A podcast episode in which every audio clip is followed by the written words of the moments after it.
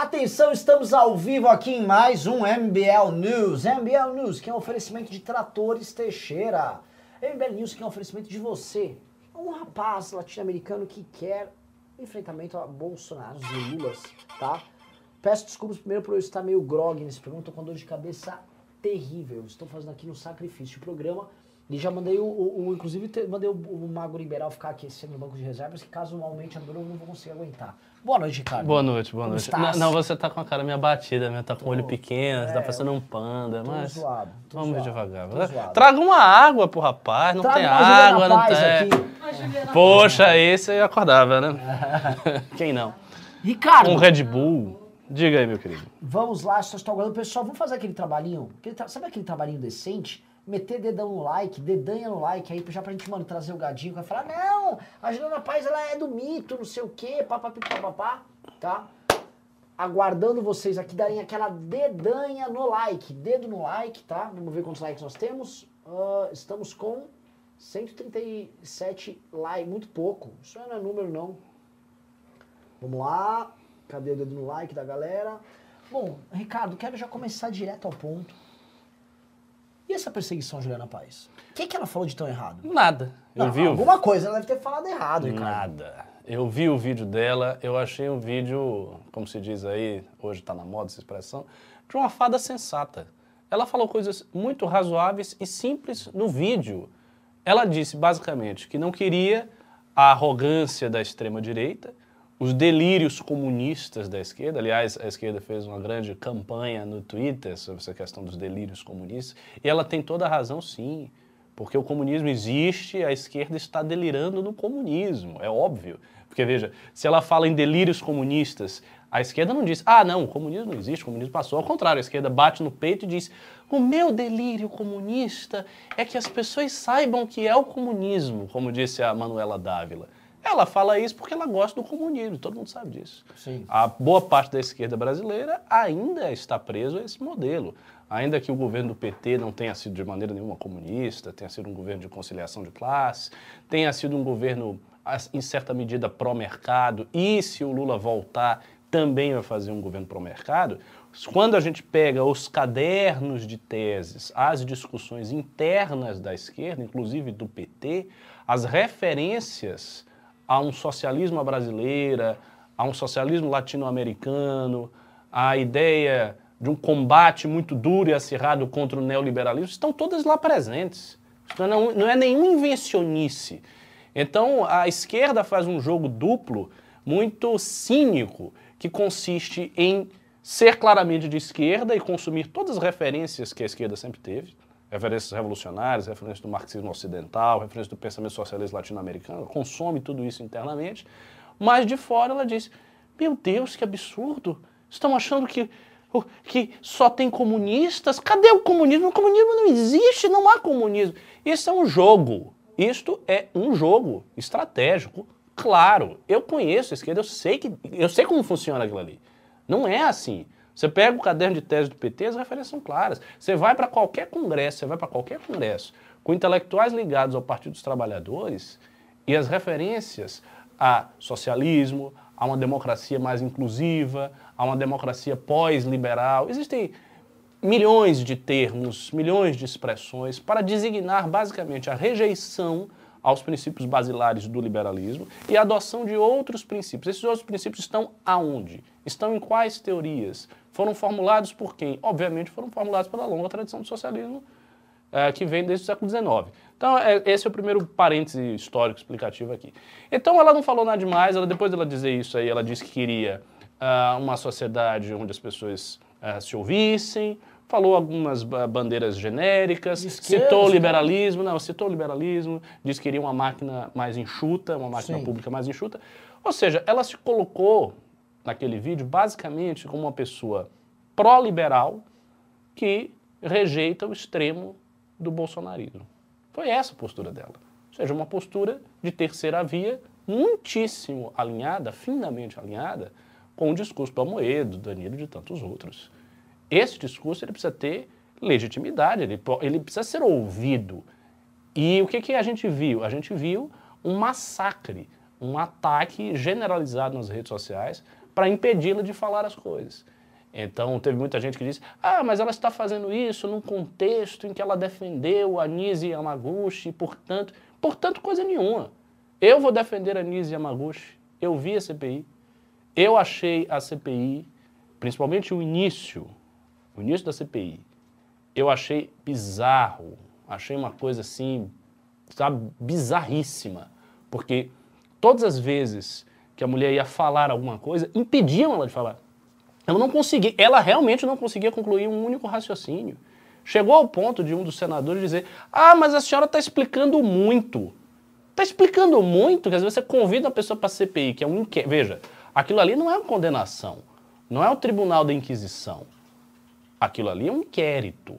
O que, que é um inquérito? Você pergunta e você ouve a pessoa responder. Ah, mas ela está falando muito. Quer dizer, ela não pode falar muito, ela não pode explicar, ela tem que ser curta, ela tem que ser breve. Quando, na realidade, nem deixavam ela ser breve. Ela não conseguia falar as coisas. Por exemplo, ela explicou a tal da imunidade de rebanho, e ela disse, olha, a imunidade de rebanho é um fato epidemiológico. Consiste em, a imunidade aparece quando você vacina em torno de 50% da população, então aparece a imunidade de rebanho.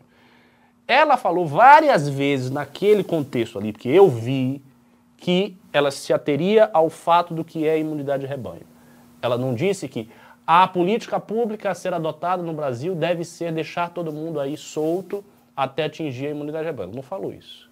Só que os senadores queriam que ela se comprometesse com isso e ficavam forçando as perguntas. Por exemplo, em, outra, em outro momento da CPI, teve um cara que chegou e disse, não sei se foi o presidente da CPI, foi um dos senadores, ele chegou e disse, ah, mas o público se convence com as palavras mansas dela, com esse negócio que ela fala calmo. Mas isso a gente não pode deixar que o público se. Como assim? Você não pode deixar que o público se convença de uma pessoa que está sendo submetida a um inquérito? E, e, você vai fazer o quê? Você vai mandar ela calar a boca? Mandar ela falar mais alto e mais a, a, apressado, porque senão o público. Então, assim, eu achei um teatro, assim, um circo deplorável, achei uma coisa medonha. E esse negócio de, ah, mas ela está com o Bolsonaro, então. Não é assim. Não é assim. Apoiar o governo eu considero uma coisa errada. Eu acho que o governo tem várias, vários problemas, tem várias deficiências, a gente já explorou isso várias vezes. Então, para mim, objetivamente, o governo Bolsonaro é problemático. Mas a pessoa apoia, ela pode apoiar. Isso não é um crime. Apoiar o governo Bolsonaro não é um crime. Não é. E não será um crime de Juliana Paz, nem de Nise, nem de fulano, nem de cicrano. O que se pode questionar é qual o papel que você teve na formulação desta política que foi adotada. Ela disse que teve o um mínimo papel. Ela está mentindo? Ela está falando a verdade? Agora saiu um vídeo aqui que eu vi sobre o tal do gabinete paralelo, do Ministério da Saúde paralelo. Houve mesmo um Ministério da Saúde paralelo? Houve só uma reunião? Quantas reuniões aconteceram? O fato é que todas as questões, que são questões substantivas, que importariam, elas são poluídas. São poluídas. Porque como a, as pessoas que estão ali, elas não querem saber a verdade, ninguém quer saber a verdade. As pessoas querem puxar politicamente para esse lado, para cá, para cá, para cá, para cá. Então elas não querem saber a verdade, então elas não investigam com o espírito de quem quer saber a verdade. Elas investigam com o espírito de quem quer fazer show, quem quer, sabe? A, a única vez que eu vi no, no, no depoimento da Nise ela ser interrompida foi por uma senadora do PSB que falou o seguinte: olha, vocês não estão deixando a mulher falar. Uma senadora do PSB. E ela começou a dizer falando o seguinte: minha posição, vocês já sabem qual é. É contra Bolsonaro e tal. E a própria senadora foi calada. Não deixaram falar. A mulher começou a falar e disse: Ah, mas você não estava aqui, não sei o quê. Não, não, não, cala aí a boca. Só faltou dizer isso, cala aí a boca. Você não estava aqui. Ela disse: Ah, mas eu estava acompanhando o depoimento é, do meu gabinete. Eu vim para cá. Agora, não, não, não, não. Quer dizer, não queriam deixar a própria senadora falar para dizer que estava impedindo a mulher de falar. Então isso aconteceu, isso é uma realidade. Você olha a CPI e você vê. Ricardo. Agora, dizer, ah, mas Juliana Paz não podia falar isso. Então, essa é a primeira coisa, ela podia falar sim. Segundo, no vídeo ela foi clara, ela foi clara em dizer que não queria saber da arrogância da extrema-direita. Ela disse isso. Não foi eu que disse, ela que falou. Ah, mas ela é uma bolsonarista arrependida, que seja. Eu acho maravilhoso. Ah, ela é bolsonarista arrependida, eu quero que todos os bolsonaristas arrependidos venham para cá. É, é preciso entender que os bolsonaristas arrependidos são, eles formam o eleitorado da terceira via. Quem é o eleitorado da terceira É o via? Se não um bolsonarista bolsonarista arrependido. É óbvio. Agora, se você diz, ó, o bolsonarista arrependido, você, é o seguinte, você é um monte de merda, seu filho da puta, porque você foi responsável pelo genocídio, você é um cúmplice, você não presta, então cale sua boca. Será que este cidadão, será que esse eleitor vai querer votar em quem está dizendo isso para ele? Não vai. É óbvio que não. Aí o que, que essas pessoas vão fazer? Elas vão ficar com o Bolsonaro. Sim. Se você não acolhe o bolsonarista arrependido, ele fica com o Bolsonaro. A esquerda pode fazer isso. Ela pode fazer isso porque ela já tem tamanho suficiente para pegar o eleitorado todo do Bolsonaro, jogar no lixo e conseguir chegar no segundo turno. Ela pode fazer isso. Mas a terceira via, não. Quem está construindo esse trabalho aqui, não pode. Não tem Se- esse direito. Não tem esse direito. Vou comentar aqui, Ricardo, o que eu acho dessa situação da Nise, que é uma coisa que já vem me incomodando há alguns dias e é importante falar, tá? É o trabalho farsesco e ridículo dessa CPI. É vergonhoso, porque assim, eu já vejo muita gente falando, olha, Renan, você viu que ridículo, né? O Heinz, que papel horrível o Marcos Rogério tá fazendo, que são dois gados, né? E são. E eu acho vergonhoso mesmo, e eu não, não tenho muita agregação. Dois caras estão pegando a história deles e eles estão emprestando pro Bolsonaro da maneira mais baixa, a base de carguinho. Ambos colocaram parentes dentro de cargos federais ali. É, uma, uma compra de apoio da mais, assim, simplória. E estão lá, otorgando a credibilidade deles, a- ou a antiga credibilidade deles. O áudio não papel. tá ruim, o Renan tá cansado, só isso. É, Bota aí o é. ouvido mais apurado. E aí, estão me ouvindo aí, pessoal? E aí, o que que acontece? O pessoal ali da, da- dessa direita, direita, bolsonarista ali na- lá no Senado, o Marcos Rogério, Sim. o Heinz, ou mesmo os caras do Centrão, cito caras como Roberto Jefferson, eles perceberam assim, cara, eles eram caras que nunca tiveram voto de opinião pra valer. O Heinz um pouco, mas nunca foi tão barato ganhar eleitor pra eles quanto puxando o saco do Bolsonaro. Porque tá muito na baixa também, né? Sim, Eles estão então, comprando Eles no estão comprando momento na certo. baixa, Heitor. Vem aqui, eu cuido de você aqui. Aí chega o Raiz no Rio Grande do Sul, ó, pronto. Agora tem um monte de bolsominion que me apoia aqui, não precisa fazer nada pro cara. É, Ele não precisa fazer nada. O, é o puta de um público bom pra trabalhar. O cara não, o cara não é crítico, o cara não está. O cara só assim, você tá apoiando o Bolsonaro? eu voto. Tá resolvido. Maravilhoso. Só que a esquerda critica eles, vamos dizer assim, a esquerda critica com bons argumentos esse papel que eles cumprem, mas ela se esquece que hoje figuras como Renan Calheiros fazem exatamente a mesma coisa com a esquerda e ganham aplauso li- democrata. Renan Calheiros é o democrata. Mais do que aplauso até, eu vi o print, não sei se você viu isso aí. O quê? De uma manchete de um jornal, de uma jornalista dizendo que estava sentindo sentimentos, não sei o quê, pelo Renan Não, Calheiros. Não, um negócio absolutamente constrangedor, sério. Nossa. sério. O que que acontece? De um lado, de- essa simetria que a gente vê nessa esquerda e nessa direita, tá rolando agora. Essa não para punir ninguém. Essa CPI foi montada para dar esse tipo de show. E por que, que eles agiram assim com essa Nise? Porque há vários ah, depoimentos, eles vêm tomando toco, eles vêm tomando pau do depoente. Vai lá o Bolsominion, fala uma pá de besteira e ganha público. Isso. E esses caras já não estão sabendo lidar. Porque ó, o, o próprio Pazuello tava com medo, mas ficou levando um papo. O Ernesto parecia uma galinha, um frango, Não, o tava Ernesto, tremendo. tá- ele, ele tava assustado. Só, que assim, assustado. ele seguiu o script e foi lá sobrevivendo. Os caras queriam grandes declarações, não conseguiram tirar as declarações. Eu acho que o. Felipe Martins vai bem nessa. Eu acho que o Felipe Martins vai não. deitar em cima Vai deles. deitar. Não sei se vai deitar, porque. Deitar. Ricardo, Mas eu acho que ele vai bem. Eu sei, eu sei, eu sei. Ele precisa falar para o público dele. dele. Ele Vai. vai lá e fala pro público dele, vai usar o espaço lá e vai falar. Ele não precisa responder objetivamente nada do que foi perguntado por eles. Então ele, ele fala o que ele quer. Objetivamente, "Ó, você fez um. Você fez parte da criação do Ministério da Saúde Paralelo. Veja só para quem está me assistindo como funciona o sistema. O establishment vem perguntar se nós, num governo enfrenta o establishment, temos algo paralelo. É, Olha, não tem tá imitando poder bem, tá- paralelo nenhum Claro. maior do que essas forças que não estão instaladas no governo federal, mas que se comportam como verdadeiro governo federal. Essas são o verdadeiro gabinete paralelo aí, todos vocês. É. Nossa, Felipe Martins fala verdades lá. Humilha É. os senadores. E a Nise Yamaguchi e outros médicos bolsonaristas, como a, a doutora Cloroquina, Sim. Vão lá, que que é- qual é a estratégia delas? Elas começam a falar tecnicamente com assuntos muito chatos. Cara, mas no início não foi. Assim, eu não, vi não, essa eu sei, mas por que que foi assim com a Nise? Porque com a doutora cloroquina foi assim, com a capitã cloroquina. Ela Essa ficava discorrendo e eles iam interrompendo, só que assim, eles viam que não estava funcionando. Tanto que não funcionou com a capitã cloroquina. Como não funcionou, quando chamaram a Nise, já estava convocada, já estava aprovada, ela já estava com a data, eles, não, não, não vamos cair nessa aqui, vamos pra cima dessa aí, vamos... E aí ficou terrível. É, mas é é essa coisa que eu falo, cara. Assim, é- isso é um negócio, uma das coisas que mais me incomoda de ver. É entrevista. Eu, por, isso, por isso que eu não, não, vou nem falar, não vou nem falar o nome, mas tem uma entrevistadora aí que Ah, qual? gosta de interromper. Não, gosta de interromper os outros toda hora. Tem eu um não jogo? gosto. não, não é. Eu não gosto desse estilo de, de, de entrevista ou de inquérito. Você tem que deixar a pessoa falar. Isso é uma coisa básica. Se você está perguntando, deixa ela deixe a mulher falar. A Anise, eu vi a entrevista dela, ela não estava enrolando, ela estava respondendo objetivamente e estava explicando de um jeito calmo e tal. Mas ela estava explicando.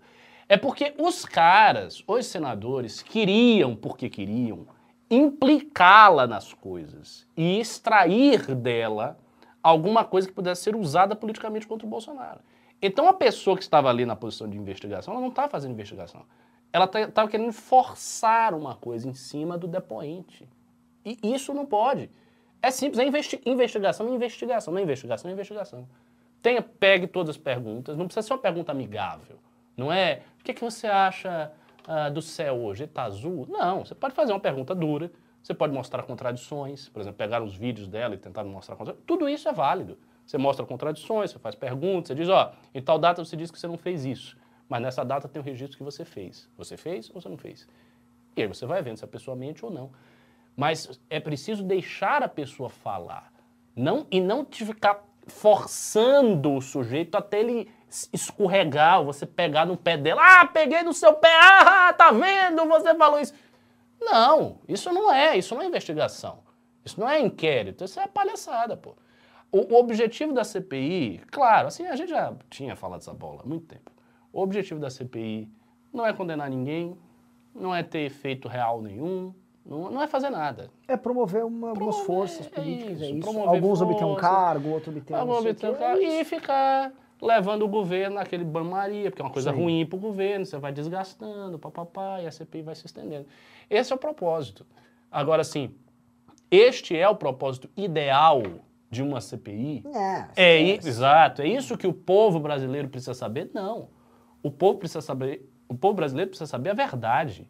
Então é necessário fazer as perguntas, deixar a pessoa falar o que ela tem que falar e ir fazendo todas as perguntas Só um necessárias. e pronto. Estão reclamando aqui no chat. Ah, vocês estão passando pano pra cloroquina, velho. É, eu tô falando, o pe- o pessoal fica- começa a Vocês ficar estão obcecado. cara. Para Ah, com isso. O Bolsonaro tentou me prender, velho. Eu tenho muito mais razão do que praticamente todos vocês estão aí no chat pra odiar esse cara, pra querer o pior pra ele, pra toda a descendência desse débil mental. Entendeu? E só que o ponto que o cara tá levantando aqui, você é utilitarista, tá? É contraproducente. É, estão dizendo aqui, ah, discorda, ela não sabia responder, ela estava enrolando. Cara, eu vi o início, então você viu outra coisa. Mas, eu Ricardo, vi, ela estava falando, eles não estavam deixando ela falar. Isso era. Tudo, ela abria a boca, tinha uma interrupção, duas, três, quatro, cinco, seis, sete, oito. Na mesma fala. Ah, mas ela tá enrolando. Como enrolando? Você nem ouviu a mulher falar. Ah, mas não era para ela falar isso. Ela tem que falar que tinha um gabinete paralelo, que ela mandou todo mundo usar a cloroquina, que ela participou de tudo aquilo, que o presidente não vale nada, que, que o presidente é um assassino, então ela tinha que dizer isso aí, porque vocês queriam ouvir isso aí, os caras estavam tentando, mas ela não disse. E dentro das perguntas ela estava falando. E, e, mas, Ricardo, você tem que aceitar. depoimento numa CPI, raramente você vai conseguir uma confissão óbvia. É, exatamente. a- a- com a câmera Só vai bater na- o peito e dizer, não, realmente eu fiz. O, o- o importante da CPI é articular os documentos, os requerimentos para o governo federal. Aí você vai juntando as provas, até porque a prova testemunhal e você conseguir ter a sorte de, de obter vamos dizer, uma confissão ali na frente, não é exatamente o caminho, vamos dizer, mais fácil de você vencer. Agora você, você veja como é. O pessoal já está dizendo, de mim, esse cara é genocida. Você é um genocida, cara? Eu já virei genocida porque eu falei isso. Virei um genocida agora. Sou E assim, tá cúmplice da- do entendendo, cara? assassinato do Bolsonaro. É, bom, Ricardo. É, é, é o que eu tô- é o que eu estou lhe dizendo. E- esse negócio do Bolsonaro, ele está deixando as pessoas neurotizadas e paranoicas.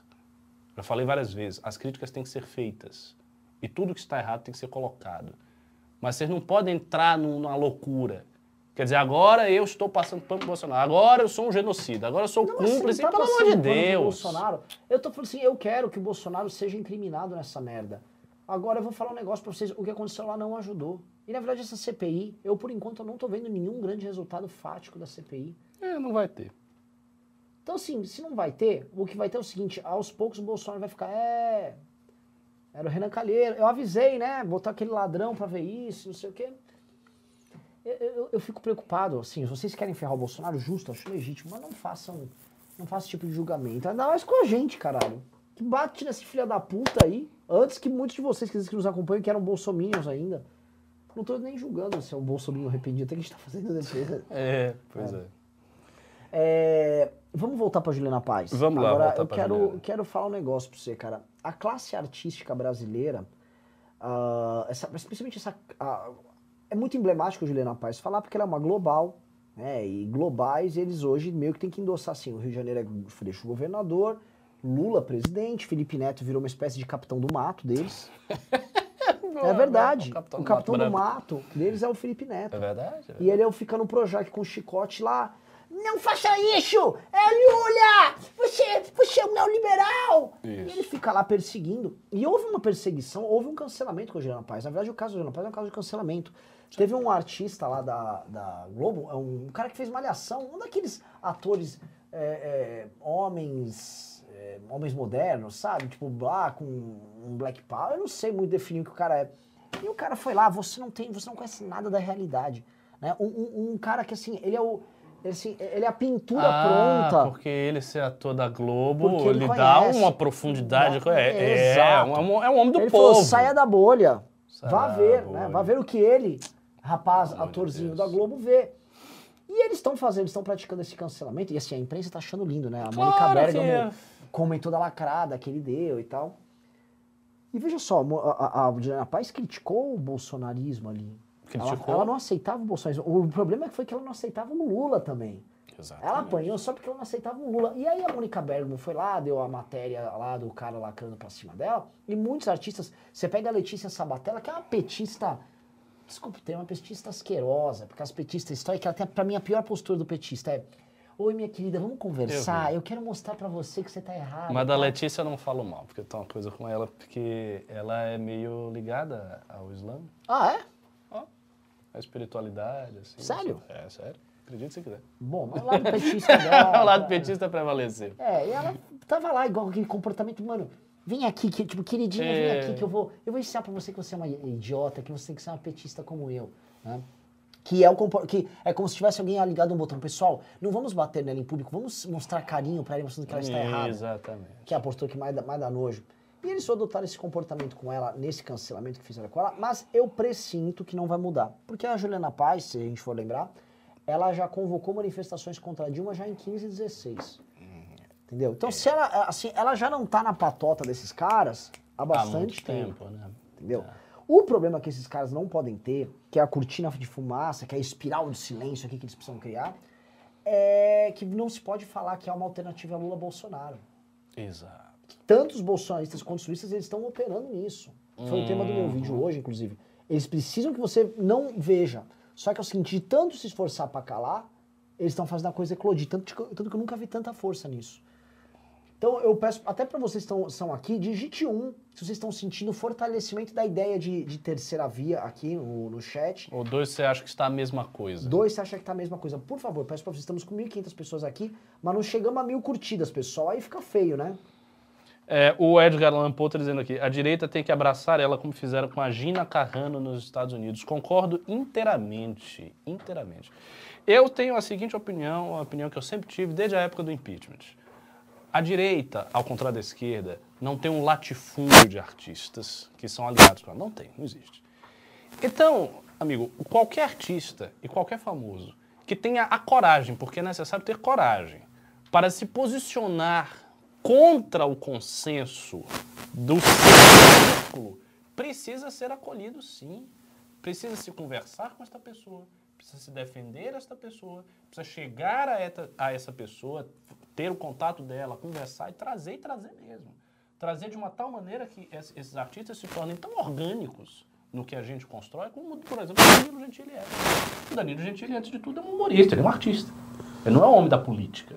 Mas vocês vejam como ele está dentro organicamente. Sim. É claro que é lógico, e isso é muito importante, é preciso também não ser autoritário, exigindo que o artista tome posições. O artista pode não querer tomar posição. Por exemplo, a gente viu uma polêmica entre o Felipe Neto e aquele cantor sertanejo, o Gustavo. É Gustavo Lima? É Gustavo Lima? Gustavo Lima. O Gustavo Lima, é, ele dizendo que não, que os sertanejos têm que se posicionar porque eles não se posicionam. Não, o cara não é obrigado a se posicionar, não. Se ele não quiser se posicionar, ele não, ele não se posiciona e acabou. Ah, se o patrocinador dele, do agro, gosta de Bolsonaro e ele não vai falar mal de Bolsonaro, ele não quer falar, ele não quer falar, ele não é obrigado. Não existe isso, uma, uma cartilha que diz você tem que se posicionar. Porque a maneira como isso está sendo colocado no Brasil é uma maneira muito cínica. E eu, e eu vou ficar furando isso aí com um alfinete. Por quê? Mesma coisa que eu acabei de fazer. Quer dizer, eu falei aqui da Nise e já teve um bocado dizendo, você está passando pano, não sei o que, não sei o que. Aí o artista não se posiciona, já... não, se ele não se posiciona contra Bolsonaro diante de 400 e tantas mil mortes, é porque ele é cúmplice das mortes. Isso é cinismo. A galera está usando a pandemia e usando a incompetência do governo para forçar os outros. Isso é, uma, é um uso estratégico muito malicioso das coisas. É para dizer, ó, se você não tem essa posição, então você é culpado pelas mortes. Não. Ninguém é culpado pelas mortes. A não ser se você, efetivamente, você estava lá, você era ministro tal coisa, você fez isso, você não comprou vacina. Ah, você não é isso, então você não tem culpa nenhuma. Zero. Não tem esse negócio de, ah, mas é uma culpa indireta. É uma culpa. É, mas não é aquela lógica também, assim, ó, igual o crime é culpa da sociedade, não do criminoso. Exatamente. Os caras querem pegar essa lógica de crime é culpa da sociedade e, e diluir Sim. isso para todo mundo que porventura não seja Lógica, cartilha deles. que é o espírito fascista que tem na é, sociedade, é você precisa educar todos eles e tal. Então eu tô fazendo isso com a Juliana Paz. É, mas eu acho que eles se ferraram, porque hoje a, a Big Brother... Qual é o nome da Big Sarah. Brother? A Sara... Sara, esqueci o nome. Andrade reforçou a posição e foi o tweet dela que, a, que, a, que obrigou a. que fez com que a Juliana Paz começasse a se manifestar. E ela era isso. bolsonarista, sabe? E ela era bolsonarista. E, cara, se posicionou agora e já quer fora Bolsonaro e fora Lula, bombou. O pessoal Big Brother que era fã ali, ah, o que? O que está acontecendo? E mais uma que, eu vou falar um negócio, essas pessoas estão vendo que estão tendo apoio, que bombaram, e a direita independente também socorro, e aí a coisa começa a ficar complicada, porque elas começam a ver público. Isso é maravilhoso. E isso é maravilhoso. Porque assim, a gente tem que ter um mercado político para que esses influenciadores que tomam esse tipo de postura se sintam confortáveis. Exatamente. Exatamente. Isso é fato. Ah, Renan, você está falando que então tem que ter é, é, oportunistas, não sei o quê. Eles são artistas, eles não são agentes políticos. Eles, têm, eles ganham a vida deles com outra coisa e é muito importante que eles tenham interesse em falar para o nosso público. Eu acho maravilhoso, acho isso fabuloso. E era muito bom que não ficasse só no coitado do colo do Danilo Gentili, um outro humorista aqui, um outro youtuber. Exato, exatamente, pô. Essa coisa de ah, você tem um campo político aqui e só tem um representante. Sim. Não, tem que ter vários representantes. Vários. Tem ter. E tem um detalhe que é o seguinte, há um mecanismo aí. Hoje, assim, o, o, artista ou a figura pública se dizer bolsomínio e defender Bolsonaro abertamente, de, de forma frontal, é muito difícil, porque o governo é muito ruim. Então, realmente fica uma posição complicada. Essas pessoas, Juliana Paz, a Sara e tal, elas são pessoas que programaticamente elas estão meio que com Bolsonaro, com a, com a nova direita. As pessoas estão alinhadas a isso aí. Só que não dá mais para ficar com Bolsonaro, porque Bolsonaro é muito ruim. Então, realmente você dizer, eu estou com o Bolsonaro, pesa demais. Sim. Aí a pessoa dá dois passos para trás e diz, eu não quero o Bolsonaro, mas eu também não quero Lula. Sim. A ênfase, no caso delas, eu tenho certeza, que é muito maior do eu não quero Lula do que eu não quero Bolsonaro. São as duas coisas, mas a ênfase do não quero Lula é mais, é mais Agora, posso falar uma, uma coisa que é muito mérito nosso? Posso falar? É. O fato da pessoa saber que existe esse campo no meio. Exato. Porque senão você, elas simplesmente Posso falar, méritozinho desse bosta desse MBL aqui? A gente criou, a gente criou os sentimentos desse campo, a gente articulou qual seria, quais são os limites para ser ou não ser. Sim. Porque para não parecer aquela massa morfa que vem um oportunista como o Marcel Van Hatt, como a bancada federal do Novo, como um todo, que fica assim, ah, eu quero pegar a parte desse programa aqui, mas eu apoio o Bolsonaro para não apoiar do Bolsonaro. E a gente articulou os sentimentos, a gente articulou, daqui para cá não vem, isso aqui não presta, não sei o quê. E isso foi se construindo, não sozinho, óbvio, mas o MBL foi o que começou a articular esse caminho. E hoje esse caminho ele é possível, e é um caminho, e é um universo possível de receber figuras como elas.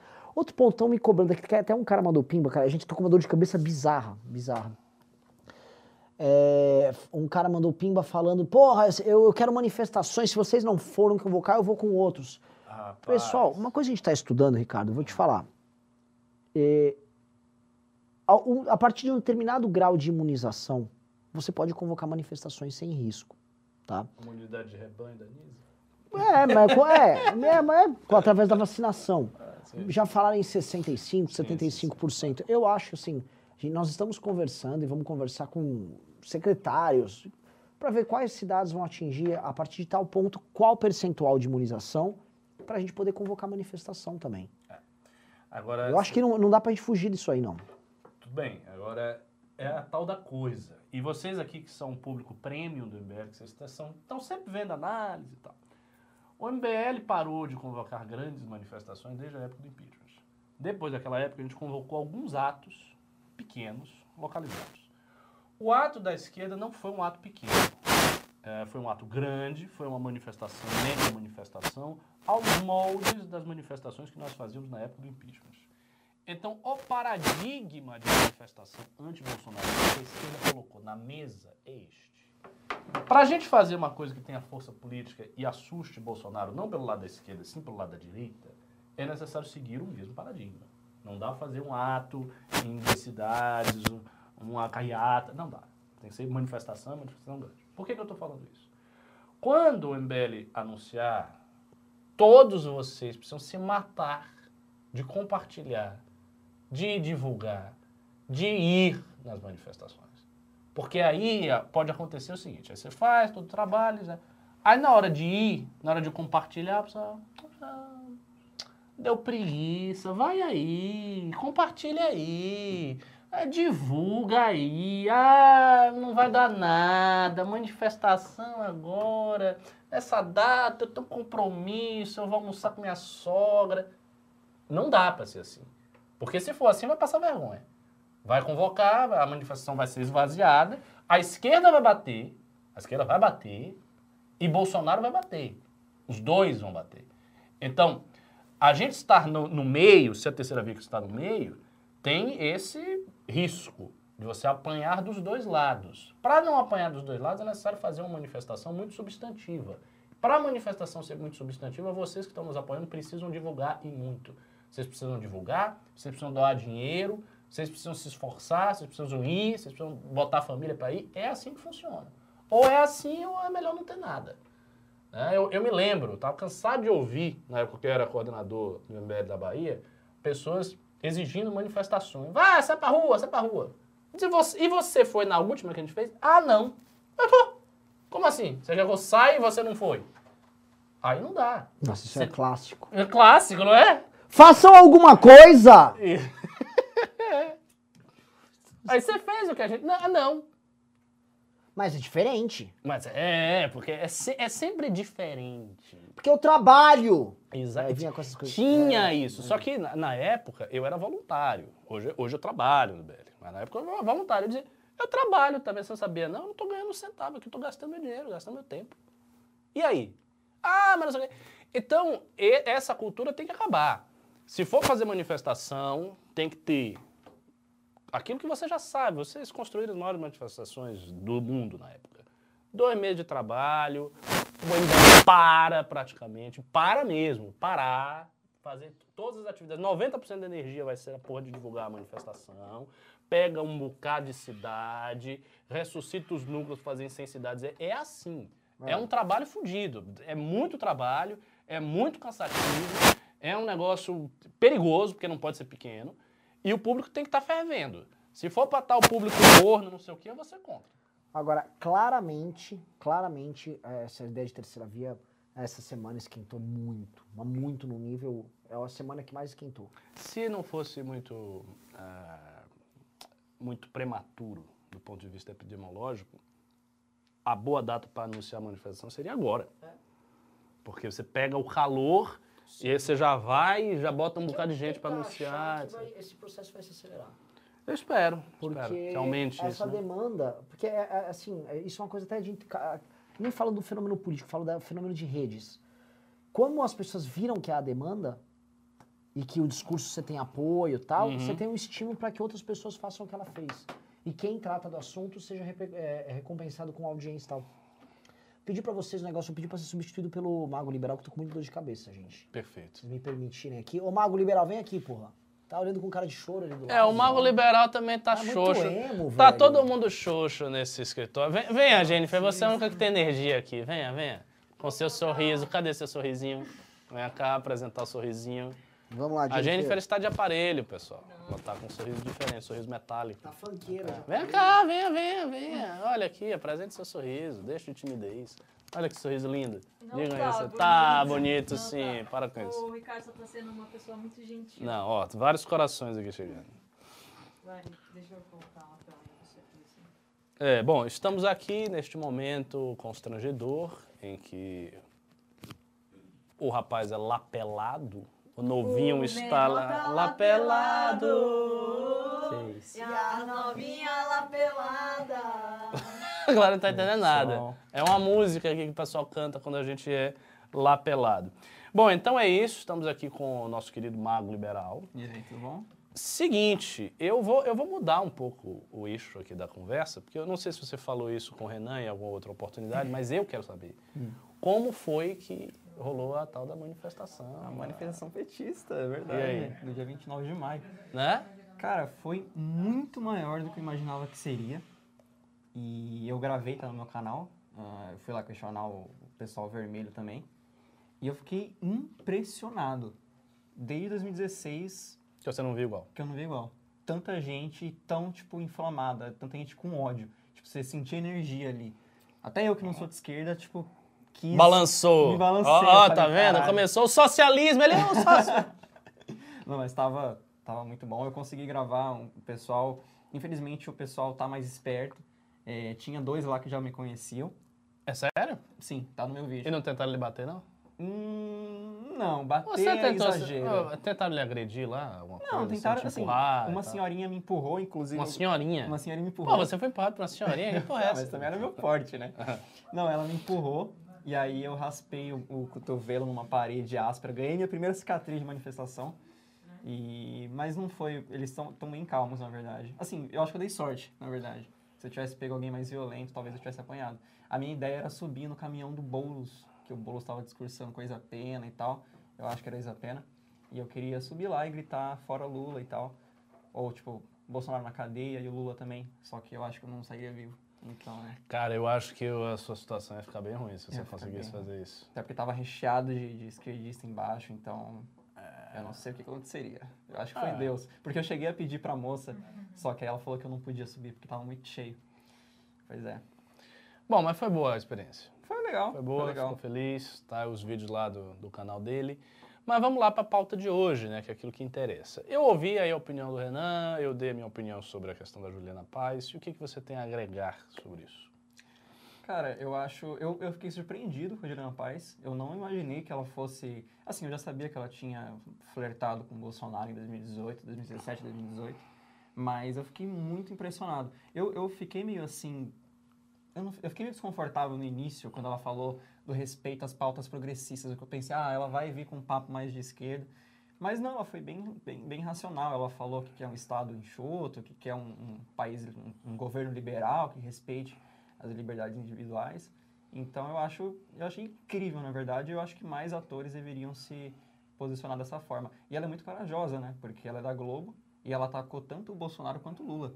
Ela se daria melhor se ela tivesse atacado só o Bolsonaro. Não, isso de você dizer ela é, ela é corajosa porque ela é da Globo, isso é muito engraçado, né? Porque a esquerda, há décadas, faz da Globo uma espécie de grande tirano das comunicações brasileiras. Então, a Globo representa para a esquerda tudo que é mais reacionário, mais autoritário, mais de direita, mais liberal, etc, etc. São todos esses atributos que a esquerda coloca na Globo. A gente sabe disso.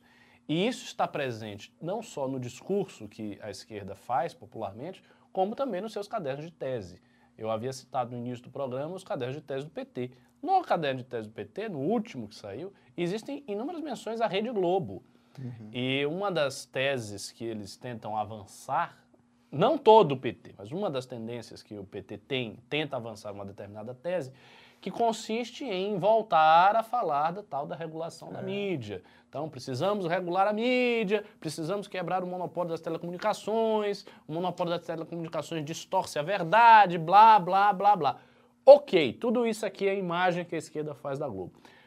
Por outro lado, causa espanto na direita, nos liberais, nos bolsonaristas, nos conservadores, em todo mundo da direita, que um artista da Globo se posicione falando do liberalismo. É. Mas não é incrível isso? Quer dizer, ao mesmo tempo a Globo consegue ser o arquétipo supremo da direita para a esquerda e ao mesmo tempo ela consegue ser o arquétipo supremo da esquerda para a direita. Como é que pode isso? Exato. Alguma coisa está errada. Al- Alguma dessas visões está torta, porque não dá para a Globo ser simultaneamente as duas coisas. Ou ela é uma coisa ou ela é outra. O que eu acho que existe eh, na Globo é o seguinte: para mim, a Globo se alinha ideologicamente a uma versão brasileira da esquerda liberal norte-americana que está presente no Partido Democrata. Eu acho que uma linha, se a gente tivesse que classificar o alinhamento ideológico da Globo enquanto instituição, seria uma versão brasileira daquilo ali. Não dá para, dizer que ah, a Globo é comunista. Não é. Todas as vezes que a Globo vai falar de Kim Jong-un, de Maduro, de Chávez, desses populistas que estão aí ao redor do mundo e que efetivamente são socialistas, a Globo é muito crítica. A Globo é crítica, ela não, ela não é favorável a esses caras. Ela fala num tom de crítica. Por outro lado, quando ela se refere ao Partido Democrata, isso já era desde a época de Bill Clinton, desde a época que Bill- Clinton era ah, presidente dos Estados Unidos. Ela se derrete, assim, é um derretimento para falar de Hillary Clinton, um derretimento para falar do Biden, um derretimento para falar dos democratas, que é um negócio assim, você vê que a Globo tá ali derretida, tá quase escrevendo uma carta de amor para esses caras. Então, esse tipo de alinhamento me parece corresponder ao que no debate norte-americano é o, o campo democrata da esquerda, né? de uma esquerda que admite a economia de mercado, de uma esquerda que apoia certas reformas eh, liberais. Por exemplo, a Globo apoiou a reforma da Previdência. Toda a postura da Globo ao longo das discussões a respeito da reforma da Previdência foi uma postura de apoio. A Globo estava apoiando a reforma da Previdência. Então não dá para dizer que ela é comunista. Mas, ao mesmo tempo, tem essa classe artística muito de esquerda que faz uma cultura interna dentro da emissora e que a emissora permite. E um jornalismo também que se posiciona, quando vem para essas questões ah, relativas ao conservadorismo e tal, de uma forma tímida ou contrária. Então, a Globo é isso. A Globo é um pé do Partido Democrata aqui no Brasil. Eu acho que esse- essa é a me- melhor, me- melhor classificação tipológica que tem ah, dessa TV. E é uma classificação muito ambivalente, porque é contrária ao mesmo tempo à ideia que a esquerda tem e à ideia que a direita tem. Então, parte da direita, Brucutu, acha que a Globo é um bando de comunistas. Parte da esquerda acha que a Globo é a direita encarnada, o reacionarismo mais extremado. E não é nenhuma das duas coisas. É, é, o, é a figura do Hulk. Né? O Hulk é um cara mais liberal na economia, fala de Ai, meu reduzir um Deus, o som tá pública. ruim, é. Porque estão dizendo, ah, eu me mexo, o som fica ruim. Vocês não querem que eu me mexa? Tem que ficar parado agora? Não é bait, não? Não, não, isso Não é? tá chiando. Tch. Vê se melhora. Oi, olá, Ricardo Boomer. Boomer. Eu não sou, bu- não chega a ser Galera boomer. que tá reclamando que Chiado tá foda, chiado, chiado. Porra. Pô, que chiado tem, rapaz? Agora, se eu fosse, se eu fosse carioca, eu falava daquele jeito, com chiado, chiado, pronto, a gente resolve. E botou um coração. Amarra ele. Melhorou Nossa, agora? vocês me tratam com muita de- delicadeza. Melhorou. Melhorou, melhorou. Magrinho me olhando. Bom, Ricardo é o rei Julian. Quem é o rei Julian? não dá pra confiar muito. Ah, é aqu- aquele bicho de Madagascar? Pelo amor de Deus, toma vergonha. Ei, Júlia! O que, que é isso? Vai, aparente aparentemente melhorou. Ok, Tá vamos. Tá Sigamos, sigamos. Luciano Huck. Pra mim, o que você tá falando agora é a figura do Luciano Huck. Ele é um cara que já falou de privatizações, é mais liberal na economia um pouco, mas tem também a pauta progressista. Exato. E é a teoria da ferradura. Os extremos sempre se encontram. Então, por exemplo, a Juliana Paz está sendo chamada de comunista e de fascista ao mesmo tempo. Mesma coisa a Globo. Né? A Globo, eu acho perfeita essa colocação. Da... Pergunta, a Juliana Paz está sendo aca- atacada pelos bolsonaristas? Sim, É sério? sim. Quem Porque tá, não pode quem, chamar... quem tá atacando ela? Principalmente o pessoal que ataca... Ah, bolsonarista que odeia a terceira via. Que acha que, ah, não, todo mundo que é contra a terceira via, todo mundo que é contra o Bolsonaro tá com Lula. Ter- Quem fala de terceira via, no fim, vai votar no Lula. É essa galera que acha que a única opção é essa dicotomia, essa falsa dicotomia. É essa galera. Mas ela tá sendo chamada de tudo, de fascista, de... Só que impressionante que o Ciro saiu em defesa dela. Porque, como a gente falou aquele dia naquele news, ele tá querendo cooptar essa galera mais de centro, mais de centro-direita. Lógico. Então, mas o, o, o Hulk eu acho. Me desculpem, tá? Eu também tô meio lerdo, que eu tô com sono. Mas o, o Hulk eu acho. Ele representa bem a Globo. Eu também acho. Eu acho que ele, Ele é a- representa a perfeitamente bem. Ele é, o, ele é o- a personificação do pensamento da Globo. É, rapaz. Olha só, vamos ler aqui alguns pimbinhas. Ah, eu já tenho os pimbas aqui na minha mão? Sim ou não? Tenho, tenho. É, eu tenho só um minuto, porque sabe como é que é o meu celular. Ah, não, olha só, dessa vez atualizou rápido. Eu tô me. Não, não entendi por que aconteceu isso. Ah, cadê aqui? Deixa eu ver. Começou aqui, né, com um corpo saudável, não é isso? saudável.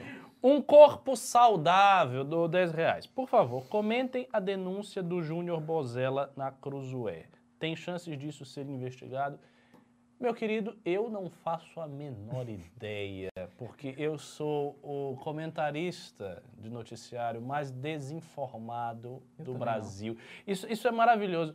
Eu, eu, eu vivo disso, fazendo esse negócio aqui. Eu sou uma das pessoas menos informadas e, e é formidável, porque as minhas análises realmente estão certas. O que quer dizer, você veja, o que quer dizer que o grande Taleb está correto quando ele diz o seguinte no Antifrágil. Ele tem uma parte do Antifrágil que ele explica a dinâmica da informação, dizendo: pessoas que se informam demais sobre certos assuntos, às vezes erram por excesso de informação e por não saber distinguir o que é uma informação essencial do que é uma informação acidental. Então, quando eles têm uma quantidade, um fluxo tão gigantesco de informação que eles não conseguem distinguir o essencial e o acidental, e aí eles olham todo aquele emaranhado de informação e chegam a conclusões que não batem.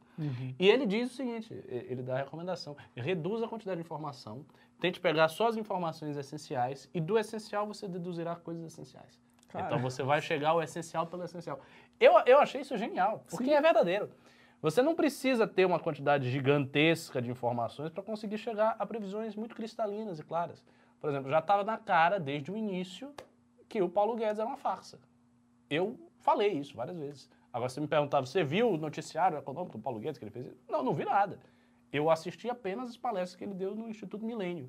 Eu ouvi umas palestras que ele deu há muito tempo atrás.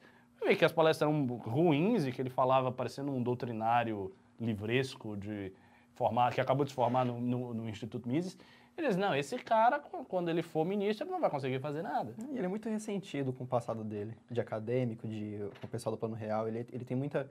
É um coitado, Paulo Guedes. É, e, e não dava para ele fazer nada, porque ele tinha uma visão muito macro, muito, sabe, te- teórica demais das coisas, que não passava a ideia de alguém que sabe o concreto. E não precisa de grande informação para isso. Ah, Mostra o balé doou 5 reais. O Kim está parecendo um político tradicional pela foto que vi, já tá com um projeto de pança. Tá? Mostra o baleia, o Kim está uma baleia. É. Essa é a verdade, Tá gordo triste. pra cacete. Eu fui ver o vídeo dele aí sobre a Juliana Paz. Nossa, tá Tá redondo, tá roliço. papadona assim, todo gordão. Eu, assim, tô com uma barriga aqui, que eu inclusive estou malhando para tirar essa Ah, você tá barriga. malhando? Claro. Todos os dias?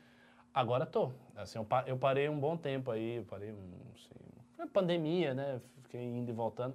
Mas esta semana eu fui todos os dias. Você tá malhando sem pra- uma, sem uma exceção. Você Pra tá ficar forte. pra entrar no, no Ramais? No Ramais, ah, não precisaria. O meu acesso ao Ramais é franco, é aberto. Olha só. Não, tô, tô, tô fazendo uma piada aqui. É, pelo amor de Deus, Não, gente. tô, tô malhando Cortes do MBL. Tô malhando pra ficar forte, né? Pra, pra- pra dar porrada esquerdista aí no futuro. Tá certo. É, Felipe Donaldi, do 20 reais. Amoedo não tem nada de elitista ou sem sal. Dá show em entrevistas. Explica com vocabulário simples e consegue devolver as pechas que tentam lhe pregar. Nos debates tem preparo suficiente para crescer e não passar vergonha. É, concordo parcialmente com isso aqui. Eu acho que ao Amoedo falta algumas coisas sim. Eu acho que ele tem uma pegada um pouco elitista sim. É.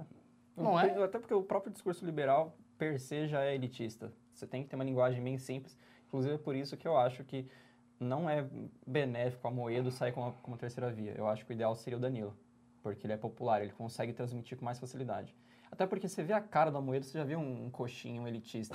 Nossa, cara- você Todo tá respeito, eu gosto do descendo Amoedo. o pau no, no, no sujeito, né? Eu gosto do Amoedo, eu gosto Imagina se não gostasse. É, mas você vê aquele cara ali com aquele suéterzinho, não, não dá. A gente tá no Brasil, a gente não tá na, na Suíça, infelizmente. É, Felipe Donaldi do 10 reais. Gentili ganharia fácil se o Brasil fosse inteiro habitado por garotos de 14 anos de classe média. Tem uma série de problemas, preparo, momento, etc. É amoedo e ponto final. E você também tem razão. Eu, eu acho que o Gentili também tem limitações. Não é que assim, o Gentili também é um deus, no, no meu entender. Ele tem certas limitações, mas não dizem respeito a carisma. Ele é muito carismático, ele é muito popular, ele chega em muita gente. Mais, mais do que o Amoedo, isso é um fato. Só que ele não é um cara da política, ele teria que estudar uma infinidade de coisas para se preparar, ele tem essa questão da credibilidade. Tudo isso, irmão, pode ser vencido.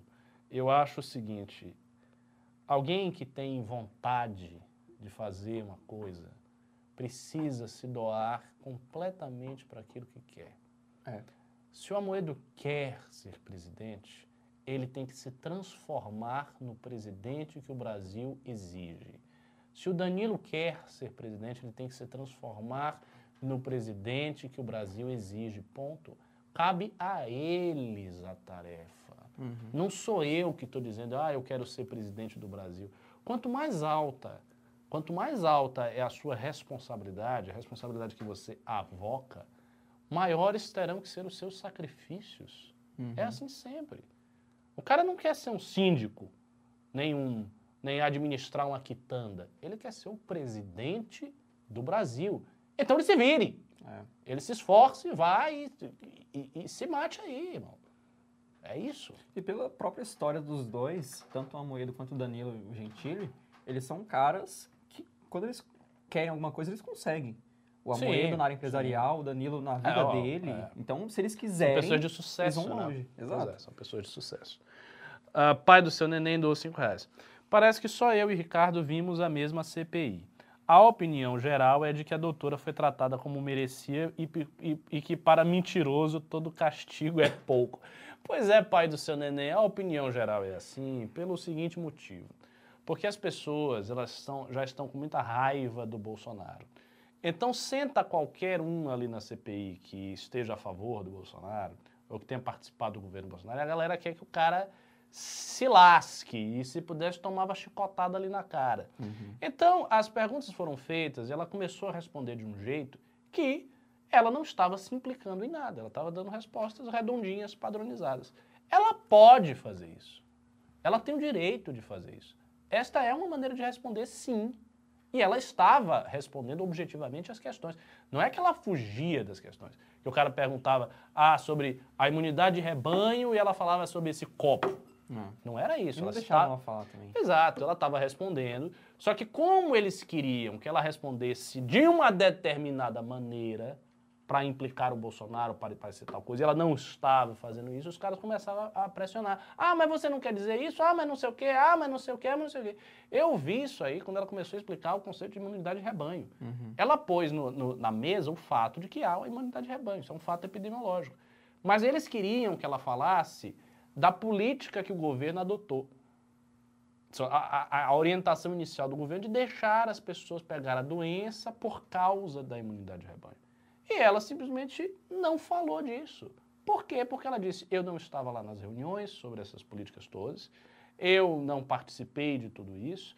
As questões políticas, etc, etc, etc, eu não estava a par. O que eu fiz foi, enquanto médica, que fui convidada e que me encontrei com o presidente, não sei o quê, não sei o quê, eu falei isso aqui, a imunidade de rebanho é isso. E os caras não ficaram, eles não ficaram satisfeitos, eles queriam porque queriam forçar a mulher para falar tal coisa.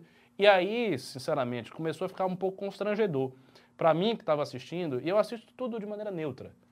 Eu vejo tudo sempre neutro, eu não sou uma pessoa emotiva. Eu vejo ali a neutralidade. Eu via, pô, os caras estão falando, não estou deixando ela falar. Deixa a mulher falar. É, até porque assim, é, eu, eu compartilho da opinião do Ricardo, eu acho que, cara, a CPI há muito tempo se tornou um show de lacração, principalmente aquele Omar e o, e o Randolph, é, é deprimente. E me espanta ver muita gente cega com ódio e desejando que, ah, tem que humilhar ela, mas muitos de vocês aqui se dizem conservadores, então cadê a tal prudência?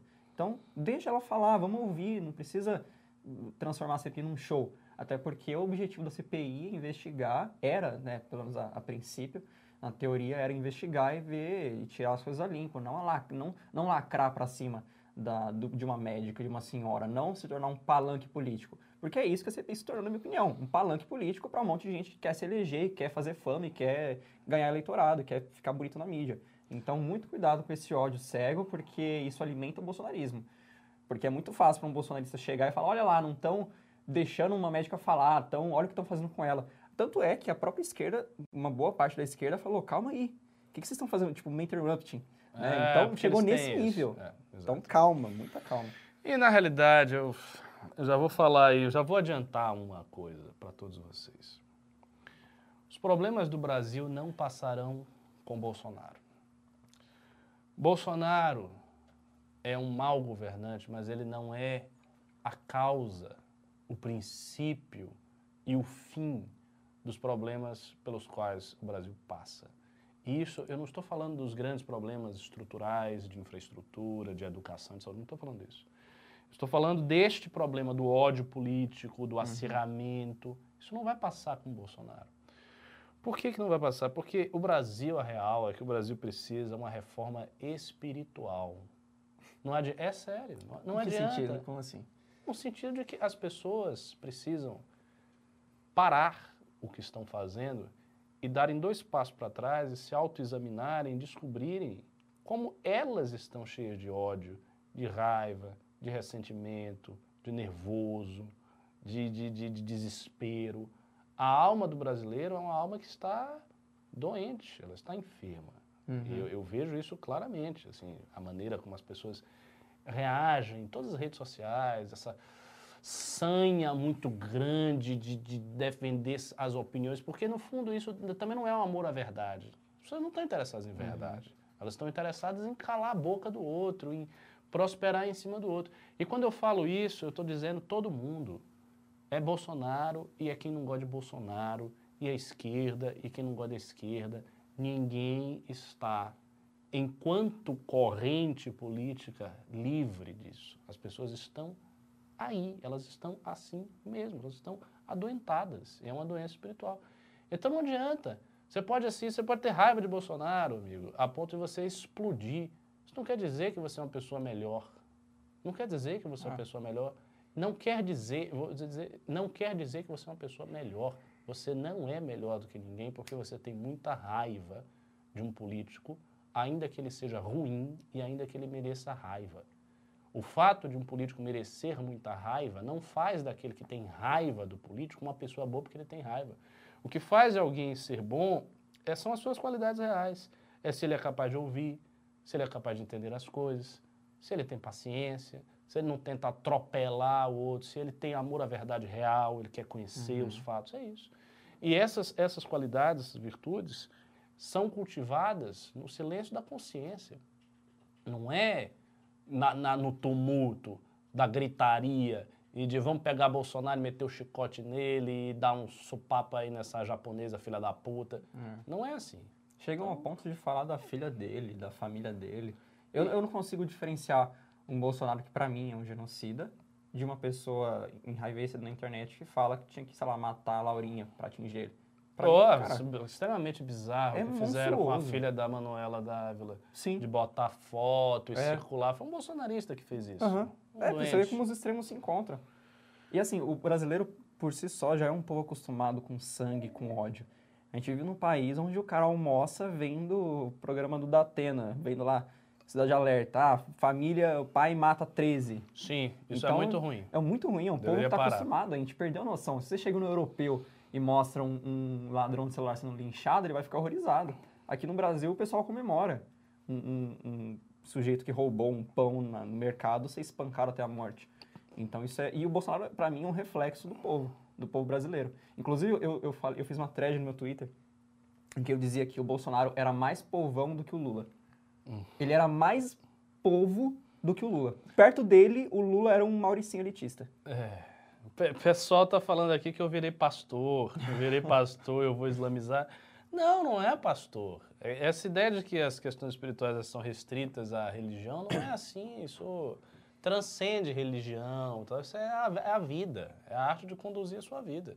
Eu, eu estou falando, eu, eu acho que a situação do Brasil em matéria de ódio político está muito feia. As pessoas se odeiam, elas ficam, sabe, se, se xingando mutuamente nas redes sociais. Você pega, por exemplo, você olha as discussões, às vezes começa a discussão, a discussão não consegue prosseguir com calma. Em um minuto, começou a discussão aqui, o cara discordou, você discordou, você discordou. Na quinta discordância seguida numa linha, o cara já tá chamando você de vagabundo e dizendo que você é um filho da puta, que você é um canalha. É assim. Isso vai pra todo Mas mundo. não é? Sim, eu me pego às vezes fazendo isso. Às Mas vezes não, eu perco tô- a paciência, todo mundo, tipo... As pessoas estão impacientes demais com os outros. Essa é um, não tem, tá parecendo um, um bando de ouriços. É. Tem que acabar com isso, cara. Seja paciente. Mas Se isso- chegar um esquerdista aqui, sentar aqui e for falar, ouça ele até o final, deixa ele falar com tranquilidade. Se chegar um bolsonarista, ele te falar. Se tiver outra pessoa, o cara do Ciro, não sei o quê, deixa as pessoas falarem e pronto. A não ser que elas estejam fazendo diretamente uma, uma barbaridade. Se ela só está dizendo algo, se ela acha isso, acha aquilo, é preciso conviver, coexistir. As pessoas não vão desaparecer. Né? As- os vários ramos da política brasileira não vão sumir e todos vão se unificar numa coisa só. Isso não vai acontecer. Vai continuar tendo esquerda, liberal, conservador, MBL, que gosta de MBL, gente que gosta de Bolsonaro, gente que gosta de fulano, gente que gosta do Ciro, gente de Lula, que acha isso. Isso tudo vai continuar. Isso não vai desaparecer. Então é necessário criar algum tipo de convivência harmônica, guardadas as diferenças com princípios sólidos. Não é preciso todo mundo também sair, vamos aqui num grande abraço e fazer uma ciranda em prol da paz. Isso é ridículo. Mas E mede. algum tipo de, conv- de- de convívio precisa existir. Isso é o que eu acho. É, o Brasil virou um grande parlamento. Todo mundo tá gritando com todo mundo, todo mundo tá com ódio. E é muito triste. Mas isso eu acho que já vem de muito tempo no Brasil. Vem se agravando agora, mas, por exemplo, quando eu era na campanha de 2002, eu nasci em 2002. É, a minha Nossa, mãe... é muito jovem. É. A minha mãe era petista, minha mãe foi comunista, ela foi militante do Partido Comunista e tudo, e já é uma senhora. E na campanha de 2003, ah, eu era recém-nascido, na campanha de 2002 eu era recém-nascido, e ela foi me levar para votar com um adesivo do Lula no meu peito. Uhum. E uma tucana passou lá, ficou enraivecida e arrancou o negócio do meu peito, arrancou da minha irmã também, a minha irmã é um pouco mais velha que eu. Então eu acho que essa raiva já vem de muito tempo. E não começou com o Bolsonaro, definitivamente. Né? Eu- é, até porque às vezes o pessoal esquece, às vezes o pessoal, até eu às vezes me esqueço. É, se você pesquisar aí o, o Brizola gritando, ah, filhote da ditadura, você vai ver o, o debate de, os debates de 89. Né? Era uma zona, era um xingamento, era uma putaria generalizada. Então isso não veio com o Bolsonaro agora também. Às vezes a gente tem uma má impressão, uma falsa impressão de que antes todo mundo era polido, todo mundo era tranquilo. Também não é bem assim. Né? Ah, vamos lá. Ah, Leandro Off deu cinco reais e falou. Narrativamente, o linchamento da Nise serviu ao contrário. Vi alguns desconvertidos que re- se reconverteram para Minions de novo depois disso. Exato. Vida política do 10 10,90. Renan, o, o MBL vai se participar. Vai o quê? Vai se participar? Como com o Amoedo? Você quer dizer que o MBL vai participar com o Amoedo em alguma coisa? Vai, o Amoedo faz parte da terceira via que a gente está construindo. Ah, João Vitor dou 50 reais. Ricardo, discordo de você na questão do tratamento da doutora Nise Yamaguchi na CPI. Por tudo que ela fez, por todo o mal que ela contribuiu, o constrangimento na CPI foi o mínimo. Não tenho a menor pena e não houve de respeito. As perguntas foram enfáticas. Cara, eu discordo de boa parte do que você falou. Primeiro, quando você fala aqui que é por todo o mal que ela fez. Quanto do mal ela fez? Você tem como só pesar e distinguir e dizer, olha, isso aqui foi responsabilidade sua. Eu não acredito, sinceramente, eu não acredito que ela foi responsável por criar a política do governo em matéria de saúde. Não foi. Ela não era a ministra suprema da saúde durante todo o governo Bolsonaro. Ministros da saúde foram Mandetta, Pazuello, o Taishi. E o próprio presidente foi muito, em grande medida, muito responsável por isso, porque ele brigava com os ministros que não queriam, como o Mandetta e o Taishi. Então ele tinha a sua ideia fixa. Ah, mas ela não deveria então ter apoiado o governo, nem ser consultora de nada. Ela falou várias vezes que ela foi consultora de vários outros governos do passado, ao longo do tempo, que ela trabalhou com vários governos e quis trabalhar com esse. Ah, então quer dizer que você acha que ela é uma boa pessoa e não sei o que, ela não tem responsabilidade nenhuma? Não, eu acho que ela pode ter responsabilidade sim e que é preciso averiguar. E o funcionamento da CPI é para averiguar. Agora, que as perguntas foram feitas de uma maneira que ela não podia falar, isso foi. Eu vi. Não tenho como dizer que não, porque eu vi, eu assisti, eu vi. Ela estava falando e as pessoas ficaram interrompendo toda hora. Isso foi, cara, isso foi tão flagrante, isso aconteceu de uma maneira tão assim ostensiva que a senadora do PSB, uma senadora de esquerda, Interviu. interrompeu, exatamente, ela interviu na CPI, ela falou e disse, olha, o que foi, não tá ouvindo o som? De novo? Ô, louco. É, é só o seu, quando eu acho que Mas que diabo é isso? se mexe e começa a fazer chiada. Porra. Ah, que diabo é isso? Renamorfou, virou uma lombriga. Vai. Velho. Pronto, então eu não vou me mexer, eu vou ficar aqui parecendo um Buda de Jade. Então vamos lá. É, foi isso que aconteceu. Ela foi interrompida várias vezes. A senadora da, da esquerda teve que falar que o pessoal estava interrompendo. Quer dizer, a senadora da esquerda não falaria que estava interrompendo se não estivesse interrompendo. Estavam interrompendo. As perguntas não eram enfáticas. Veja, a pergunta de uma CPI pode ser duríssima, mas você precisa perguntar e ouvir.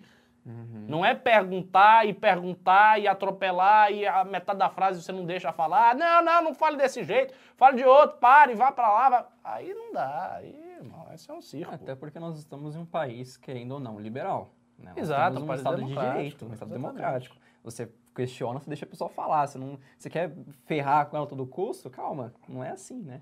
Ah, Leandro O, 5 reais. Mas o craque da bola é o Alessandro Vieira. O que acham dele? Então, o pessoal está começando a prestar atenção no Alessandro Vieira. Quem é? mesmo. Um senador? É um dos senadores, é, exatamente. Não sei. Ah, Lucas Diniz, do 20 reais. O ruim do brasileiro é a passionalidade na política. É. Nem sempre foi assim, entende? Agora está mais acirrado. Padre do Neném do 5 reais. Eu acho que vocês deveriam se retirar das discussões técnicas. Já vi falar em muitas neiras sobre a pandemia, qualquer assunto sobre remédio ou tratamento. Eu concordo que a gente não deve entrar em questões muito técnicas. Assim, da minha abordagem pessoal aqui no News, eu tendo a não entrar em tantas questões. Eu não, não, não me lembro de ter entrado em grandes questões técnicas, a não ser que sejam coisas patentemente óbvias. Alguma coisa que seja obviamente assim e que você tenha, ah, portanto, o direito de falar. Por exemplo, é óbvio que as estratégias que o Bolsonaro adotou são ruins. E que cloroquina não funciona. É, E não precisa nenhum vários ser, ser nenhum especialista, né? A comunidade científica já provou que não funciona. Ah, Diego Natan dou 5 reais. Pessoal tem que entender que não é questão de se NIS merece ou não merece, é questão de se é producente ou contraproducente. Também, a questão se é producente ou contraproducente também é, é importante aqui, mas eu acho que existe a questão do que é um inquérito. É. Inquérito pressupõe espaço para o depoente falar. Ele não pode ser atropelado o tempo todo. Se ele é atropelado o tempo todo, é um claro sinal, claro sinal de que, de que quem está inquirindo não está preocupado com a verdade. Aí alguém pode dizer, mas é óbvio que ninguém está preocupado com a verdade. Você é uma poliana, você é imbecil de achar que alguém está preocupado com a verdade. Não, não acho. Mas eu acho que deveria. Porque o propósito da CPI é esse. É saber o que aconteceu e poder sancionar as pessoas. Então, por exemplo, se a, se a Nise mentiu, chegou lá, ela mentiu, ela teve uma participação substancial e por conta da participação dela, tantas pessoas morreram, e isso é muito grave e tal. Então, descubra se é verdade, imponha-se uma sanção dela, sei lá, casse o, o, o, o, o CRM dela, né? Diga que ela não pode mais exercer a profissão de medicina, faça alguma coisa, tudo bem. Eu não sou, não estou defendendo a Anísia, ela não é minha amiga, eu quero abraçar ela. Não é isso. Agora, para saber a verdade é necessário ouvir. Se você não está ouvindo e você quer puxar o pé da pessoa, então, irmão, o seu desejo, infelizmente, não é verdade. É, e deixa eu falar. A gente viu que o Pazuello se enrolou todo. Deixa eu falar. Pois é. Naturalmente ela ia se enrolar Pois e é. acabar se contradizendo. O Ernesto, por exemplo, o Ernesto foi muitíssimo menos interrompido do que a, a, a Anise. Deixaram o Ernesto falar. Ele falou, falou mal, ficou nervoso. E, e, assim, faziam as perguntas e ele tinha um intervalo para explicar e tal. E ele explicou mal. Agora, se a, se, a, se a velhinha lá explicou direito e não conseguiam pegar o pé dela, mérito dela também, né? Uai. Ah, Leandro O, 50 reais. Em tempo, o texto, a forma e o sentimento do vídeo da Juliana Paz é talvez o que mais representou esse ano. Que outros façam igual esse ano. Concordo inteiramente. A Sara fez. A Sara fez. Rafael Leal dos 5 reais. Estou desempregado, mas faço questão de mandar esses 5 reais para parabenizar a sensatez da fala do Ricardo. Muito obrigado. Muito obrigado pelos parabéns aí. Agradeço de coração. Gabriel Trujillo do 40 reais. Sou de direita, curto MBL e após a não punição do Pazuello, estou revoltadíssimo. Pretendo protestar. Se fossem vocês, será uma pena. Cara, é aquilo que a gente comentou quando está falando de manifestação. Vamos ver. Se tiver uma condição melhor para fazer manifestação, a gente pode fazer. Agora, tem que sentir o termômetro do nosso público, ver se as pessoas vão sair, se não vão sair. Porque para fazer manifestação miúda, melhor não fazer. Não serve para nada. O, o propósito, a pessoa tem que entender, o propósito da manifestação, do ponto de vista de quem vai, pode até ser simplesmente jogar aquela energia de revolta para fora. Mas do ponto de vista de quem organiza, não é jogar energia nenhuma para fora. brincadeira. É, não, não, não digo que seja brincadeira, porque quem joga essa energia de indignação, quando ela é justa, a pessoa está realmente colocando algo verdadeiro, não é uma brincadeira. A pessoa está com raiva, tem que estar com raiva, as pessoas estão morrendo, tem muita gente que perdeu parente, há todos os motivos para você ter raiva. Mas quem organiza precisa pensá-la em termos estratégicos. Vai ser grande o suficiente? Vai ser pequena? Se a gente fizer, qual vai ser o impacto? E se, se vier a, a resposta dali, se vier a resposta daqui, para fortalecer o, o processo de, de, de, de crítica a Bolsonaro. Senão pode ser ruim. Imagine, por exemplo, se a esquerda tivesse feito aquilo tudo e a manifestação fosse pequena. Bolsonaro ia, ia descer a madeira. Ia ser pior. É, é pior fazer uma manifestação fraca do que não fazer. Do ponto de vista de quem está organizando, é assim que funciona. Agora, um momento. Qual é a surpresa de vocês com a questão do Pazuello? Vocês realmente acham que o Exército é uma instituição super honrada e super virtuosa que iam investigar Ah, o cara de Deus. qualquer jeito? Óbvio que não, eles estão lá passando pano.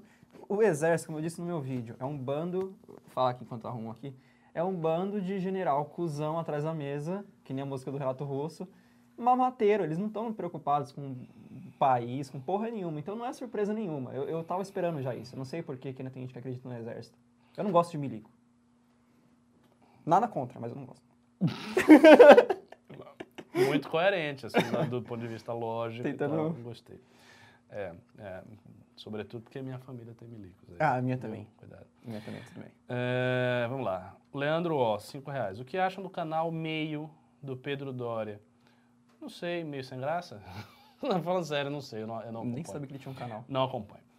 Jefferson Luiz do 50 reais. Obrigado, Jefferson. Muito obrigado. Muita luz pra você.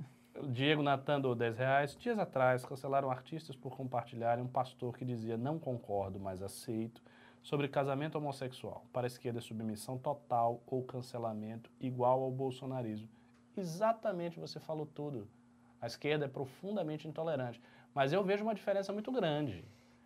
O progressismo é uma corrente mundial extremamente forte e que está no mundo há muitos anos.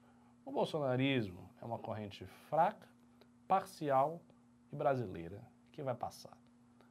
Então, por isso aí você já tira a diferença de proporção, que nunca pode ser perdida de vista. Bolsonaro é um adversário fundamentalmente fraco. Ah. A vitória dele na presidência, a presidência, foi uma vitória circunstanciada pelo fato de que ele conseguiu capturar uma indignação coletiva e essa indignação coletiva empurrou, impeliu as pessoas a fazer a sua campanha. As pessoas fizeram a campanha do Bolsonaro de graça.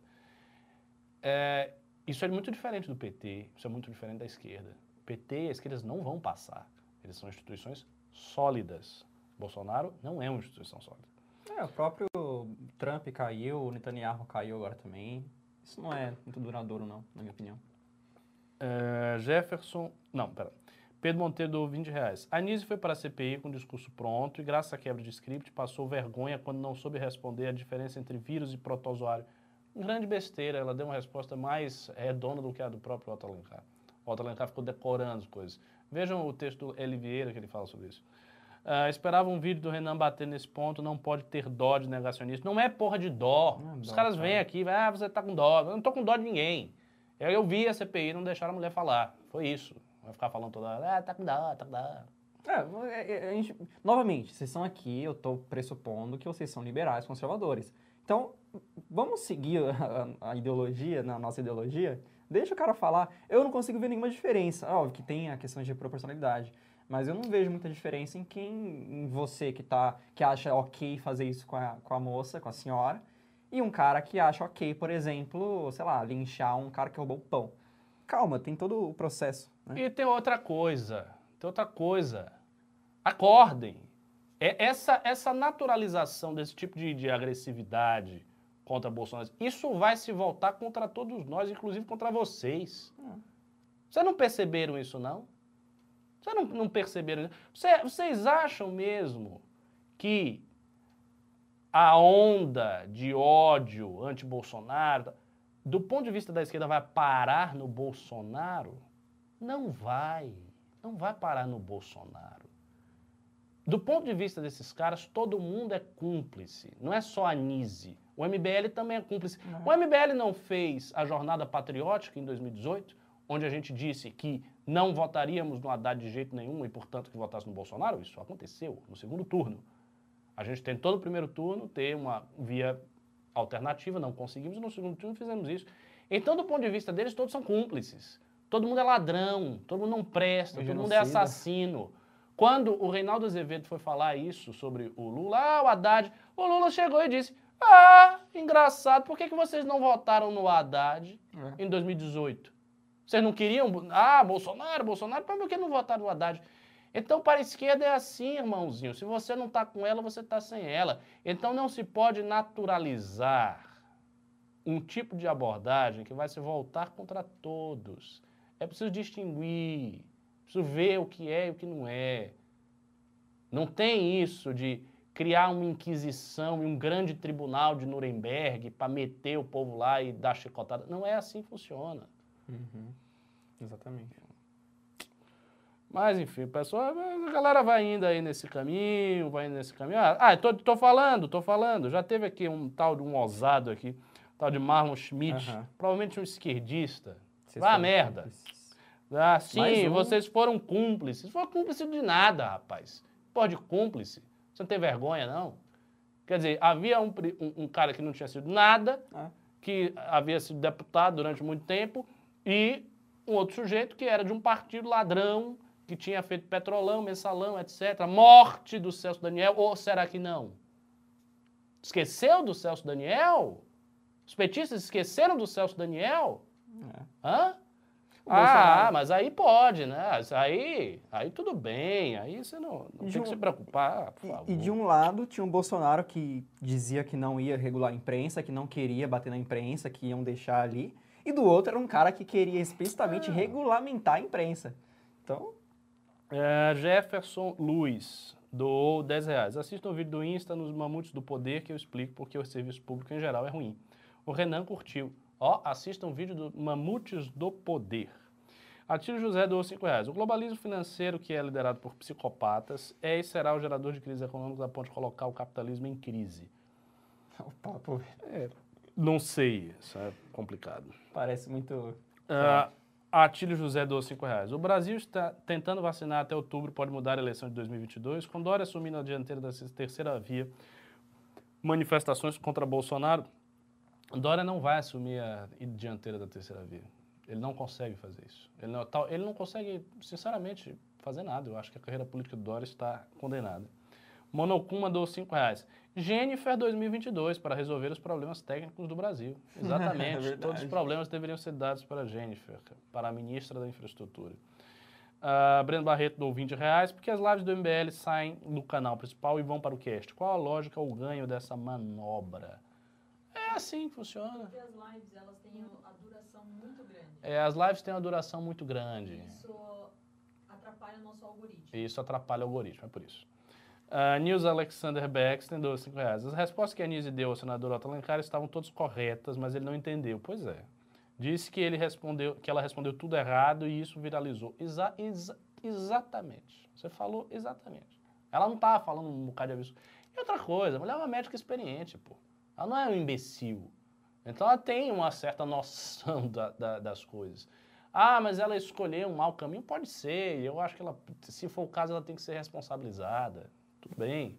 Mas é preciso ouvir a pessoa.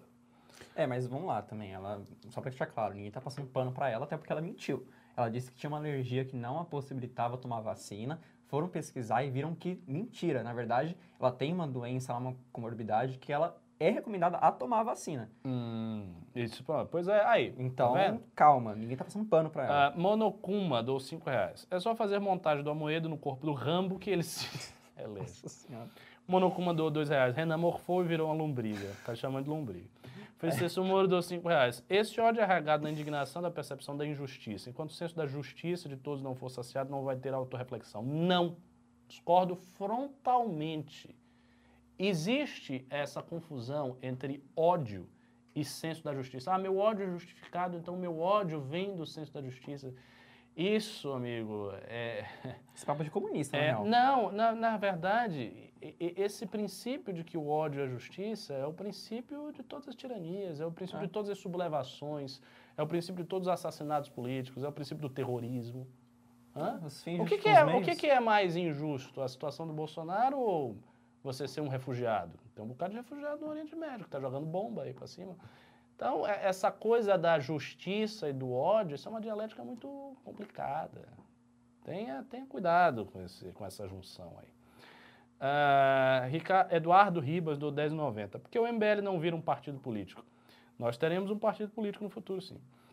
Francisco Moro, do 10 reais. Eu brinquei que isso só acabaria quando Lula e Bolsonaro fossem queimados na mesma fogueira. Mas enquanto não houver punição a ambos os lados, não há como apaziguar os ânimos das pessoas. Já deu. É, esse é um desejo de vingança. Eu não acho que nenhuma ordem política saudável nasce do desejo de vingança. O que não quer dizer que as punições não devam ser aplicadas. Eu acho que devem ser aplicadas com a dureza da lei. Mas sem a, a saliva, a baba da vingança. Porque a baba da vingança é aquilo que faz o povo se reunir e ver um enforcado ser enforcado e se deliciar com aquele espetáculo. É, esse, esse é o sentimento violento das multidões. É, o, o Ari Neto comentou aqui, guilhotina assim. Olha, não esquece que a mesma guilhotina que matou a família real também matou outros 30 mil É, jacobinos. O pessoal tá com essa ideia. Então, que tem que- guilhotina para os outros, para quem você odeia, e também vai ter para você. E novamente, você é de direita, amigo. Você é genocida também. Não tem essa distinção. Como o Ricardo falou, a esquerda, quem não tá com com a esquerda é bolsonarista. Pronto. Exatamente. Fricesso Moro do 10 reais. Eu brinquei. Ah, não, já foi. Monstro Baleia do 5 reais. Ricardo, você é um, um- um louco islâmico infiltrado no MBL, assim como Kim é do bloco russo-chinês. Com certeza, eu sou um muçulmano infiltrado no MBL. Sou mesmo. Sou mesmo. E eu sou um judeu banqueiro que domina o Jesus. mundo, coloca o mundo de joelhos. É, eu acho que esse programa vai ter que ser resolvido de uma outra maneira. Eduardo Ribas do 1090. Na opinião de vocês, o Biden virou direita? Não. Na opinião, na minha opinião, Biden faz uma política conservadora à luz dos princípios do Partido Democrata. O Partido Democrata não é o Partido Comunista, não. É diferente. O pessoal, Não, às não, vezes tem umas, umas projeções assim engraçadas. Francisco Moro, 12 5 reais. Os constantes chiados no microfone de Ricardo é um sinal de que Alá, um sinal de Alá que ele está falando besteira. Pode ser, pode ser. Mas podem ser os anjos também. Os anjos às vezes produzem chiados. Embora os, os espíritos mesmo que produzem barulhos e coisas mais físicas, geralmente são os jeans. são os gênios, que estão em todos os lugares. Pai do seu neném dos cinco reais. Para alguns liberais, lugar de negacionista no campo de trabalhos forçados. Yes. Gente pequena, pois é, tá, Isso tá é só isso, é isso. Ah, você achou que a pandemia era assim, ah, você tem que morrer. André Taver dos 5 reais. Acha que estamos certos, não justifica a agressividade. Alguém pode achar que está certo e ser agressivo com a gente. Como sempre, na verdade, o, o ciclo do, do- do ódio é o ciclo da violência.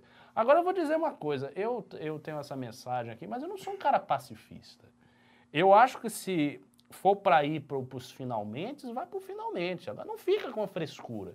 Ou para mim assim, ou, ou é violência mesmo aberta, ou é discussão democrática. Esse negócio de uma discussão meio violenta no campo do discurso, eu não vejo sentido. Eu acho, inclusive, uma frescura. Esse negócio de, por exemplo, que a, a galera fica brigando no Twitter. E fica uma brigalhada. Eu acho isso uma frescura. É o que a minha mãe falava, ela usava uma expressão, dizia que isso era presepada, essa coisa de presepeiro. Presepada isso aí. Se você, ah, você é machão e tal, tá, então vá pro pau. É. Chame o cara e vamos fazer aqui um duelo, como se fazia no século XIX. Você pega uma arma, eu pego a outra, a gente se mata. Ah, não, não vou fazer isso. Então não fique brigando. Então fique na sua. E, se- e seja tranquilo. É, o Adélio foi coerente, pelo menos. Nossa! Uau! Uau! Não é? Ó, eu, Falou, eu, eu, vou eu, matar o Bolsonaro. Ele foi lá e tentou matar, ok. Tipo, ponto pra ele. Coerência. Olha, essa sim. é- Nossa, isso foi, isso foi absolutamente politicamente incorreto. Espero que seja tirado. Mas assim, foi uma piada. É. Va- Vamos ser justos, a piada é foi realmente boa. É, vamos voltar aqui. Uh, Francisco Moro, 12 5 reais. Você colocou palavras na minha boca. Não disse que ódio é justiça, disse que injustiça gera ódio. Não fiz juízo de nada, só constatei fatos. É lógico que injustiça gera ódio, irmão, mas aí você controla o ódio, para que o seu ódio não ultrapasse o limite da justiça e ele se torne injusto. Ah, Rafael Amorim do 4 dólares e 99 centavos. Como vai ser a estratégia da terceira via se a vacinação terminar em 2021 e a economia melhorar muito devido ao boom de commodities que já está rolando? Eu acho que a economia não vai melhorar muito e que a vacinação pode até acontecer. Até em do- 2021 pode terminar, mas não acho que vai ser tanta diferença assim. Se, se acontecer de rolar uma diferença muito assombrosa e o Bolsonaro começar a crescer de popularidade, etc., cara, aí, ok, aí a gente vai ver como é que vai fazer. E isto colocaria muita dificuldade na terceira via. Um Bolsonaro muito fortalecido por conta de uma melhoria da, da, da sua popularidade. Mas eu, sincera, eu, sinceramente, sou muito cético em relação a isso. Eu não acho que isso vai acontecer. Eu não vejo. A gente tem que ver. A primeira pesquisa nesse contexto atual que mostrar o Bolsonaro subindo vai ser reveladora. Se ele começar a subir consistentemente, a gente vai ter que pensar uma estratégia, o que que vai fazer. Mas você acha que um possível boom da economia iria se sobrepor às 500 mil mortes? Acho que sim, mas eu não acho que haverá um possível boom. Não, não vai haver, até porque a gente Então, não tem mais o macroeconômico. isso, é. Foi uma junção de... Pode, sei lá, tipo, dar uns 5% no PIB, aumento. Mas não vai ser um boom, eu acho. Ah, mágoa sobre isso, a dele. Nossa. É, Há limites para o quanto se consegue apanhar e se controlar. E do Bolsonaro já deu, Francisco Moro. Cara, é, bom, eu não, vou, eu não vou continuar essa discussão transversal contigo a respeito do que, dos limites das coisas. Mas acredite, na história do mundo há muitas coisas que foram infinitamente para além de qualquer coisa que você está vendo. Qualquer coisa que você está vendo. Então, a, a noção do que é o governo Bolsonaro precisa também ser colocada dentro de um espectro da realidade, que vai do melhor governo possível aos governos mais tirânicos e mais terríveis, que estão infinitamente além da tirania e do horror de qualquer coisa, qualquer experiência que a gente tem no Brasil. O Brasil, por exemplo, com todos os seus problemas, ainda é uma democracia. A gente ainda pode chegar aqui e fazer este programa três vezes por semana, criticar Bolsonaro todas as vezes que a gente faz e não ser preso. A Renan pode dizer, ah, mas me processaram e tal. Sim, mas é uma coisa pontual. Num regime duro, de fato, você vai para cadeia e fica lá. Isso quando você não recebe uma bala no- na sua cara. Então, assim, a situação do Brasil também não é essa. E eu acho, volto a dizer, que é perfeitamente possível fazer uma oposição dura, intransigente, valorativa, construir um caminho, sem precisar ficar com delírio, sem precisar ficar, ah, meu Deus, não sei o quê. Não, não vejo necessidade nenhuma disso. E não vejo o que é que ficar fomentando ódios políticos, fomentando raivas e brigas em Twitter, em rede social, isso, aquilo, vai realmente ajudar a situação no Brasil. Acho que não vai ajudar. Acho que o Bolsonaro vai passar, os problemas vão continuar, as pessoas vão ficar é, extremamente ressentidas e vai ser isso aí. Ah, é isso. Bom, Acabou os pimbas? acabaram-se os pimbas. Nossa, eu tô É, morrendo de sono. Sei- o, o nosso Mago Liberal também está morrendo de sono. O Renan já foi outro que morreu. Parece que a única pessoa que tem verdadeira energia nesse movimento sou eu, porque estou aí firme e forte. Então, encerro aqui o programa. Suas palavras finais, por favor. Me desculpem pela piada do Adélio. Não, foi, não era pra ser uma piada, era pra ser um pensamento, mas que bom que o pessoal gostou aí no chat. Não, você piorou a situação. Era para ser um pensamento e não uma piada. Ele acha isso mesmo? Meu Deus! Ai, deixa quieto, esquece, eu tô com sono. Por favor. Deixa o seu like aí, fique, entrem no grupo do Telegram, não sei se vocês falaram aqui antes. É, mas enfim, é isso. Muito obrigado. Beijo, coração, todos vocês. E, como disse o grande político John Lennon, só o amor salva. Eu não acredito que eu mandei essa do Adélio publicamente.